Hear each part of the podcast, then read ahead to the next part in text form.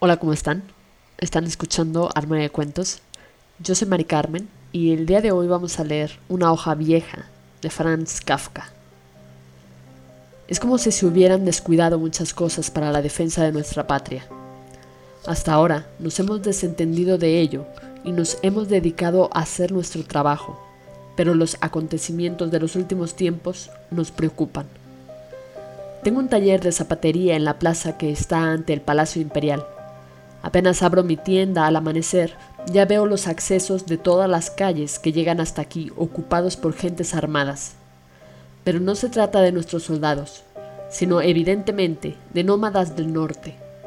De una forma incomprensible para mí, se han abierto paso hasta la capital, que sin embargo está muy alejada de la frontera. En cualquier caso, están aquí y parece que cada día hay más.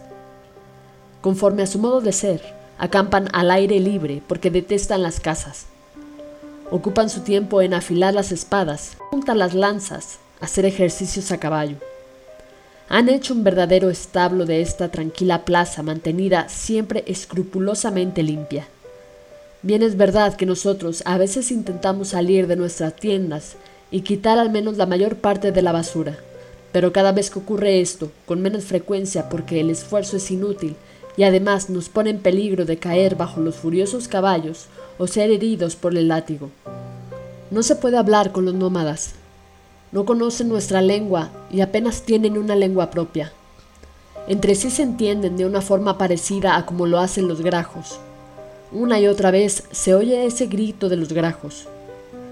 Nuestra forma de vida, nuestras instituciones, les son tan incomprensibles como indiferentes. Por esta razón, también se niegan a adoptar todo lenguaje por señas. Ya te puedes dislocar la mandíbula o retorcerte las manos en torno a las muñecas, ellos no te han entendido ni jamás te entenderán. A veces hacen muecas. Entonces el blanco de los ojos les da vueltas y les sale espuma por la boca. Sin embargo, no pretenden decir nada con esto, ni tampoco quieren asustar. Lo hacen porque es su forma de ser toman lo que necesitan. No se puede decir que usen de la violencia.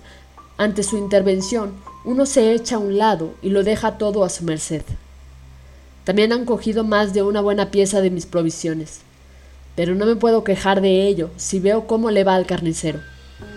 Apenas introduce sus mercancías, ya se lo han arrebatado todo, y todo es devorado por los nómadas. También sus caballos comen carne, a veces un jinete está tumbado junto a su caballo y ambos se alimentan con el mismo trozo de carne, cada uno por una punta. El carnicero tiene miedo y no se atreve a poner fin al suministro de carne. No obstante, nosotros lo comprendemos, juntamos dinero y lo ayudamos. Si los nómadas no recibieran carne alguna, quién sabe lo que se les ocurriría hacer. De todas formas, quién sabe lo que se les ocurriría hacer incluso consiguiendo diariamente la carne. Hace poco, el carnicero pensó que podría ahorrarse al menos el esfuerzo de matar, y por la mañana trajo un buey vivo. Jamás volverá a repetirlo. Yo permanecí tumbado aproximadamente una hora en la parte de atrás de mi taller, aplastado contra el suelo y con todas mis ropas, cobertores y almohadas colocados sobre mí, solo por no oír los mugidos del buey, sobre el que se arrojaban los nómadas desde todas partes para arrancar con los dientes trozos de carne caliente. Ya hacía rato que todo estaba tranquilo antes de yo me atreviera a salir. Cansados, estaban tumbados en torno a los restos del buey como los borrachos alrededor de un barril de vino. Precisamente en aquella ocasión me pareció haber visto al mismo emperador en una ventana del palacio Nunca en otras ocasiones viene a estos aposentos exteriores. Habita solamente el jardín más interno, pero en esta, al menos, así me lo apareció, estaba en la ventana y miraba con la cabeza agachada lo que ocurría ante su palacio. ¿Qué ocurriría? Nos preguntábamos todos. ¿Por cuánto tiempo aguantaremos esta carga y este tormento? El Palacio Imperial ha traído a los nómadas, pero no saben cómo expulsarlos de nuevo. La puerta permanece cerrada. La guardia, que antes entraba y salía desfilando solemnemente, permanece ahora detrás de las ventanas enrejadas. La salvación de la patria nos ha sido confiada a nosotros, artesanos y comerciantes, Pero nosotros no estamos en condiciones de hacer frente a semejante misión. Tampoco nos hemos vanagloriado nunca de ser capaces de ello. Esto es un malentendido y nosotros pereceremos como consecuencia de él. Fin. Espero que les haya gustado.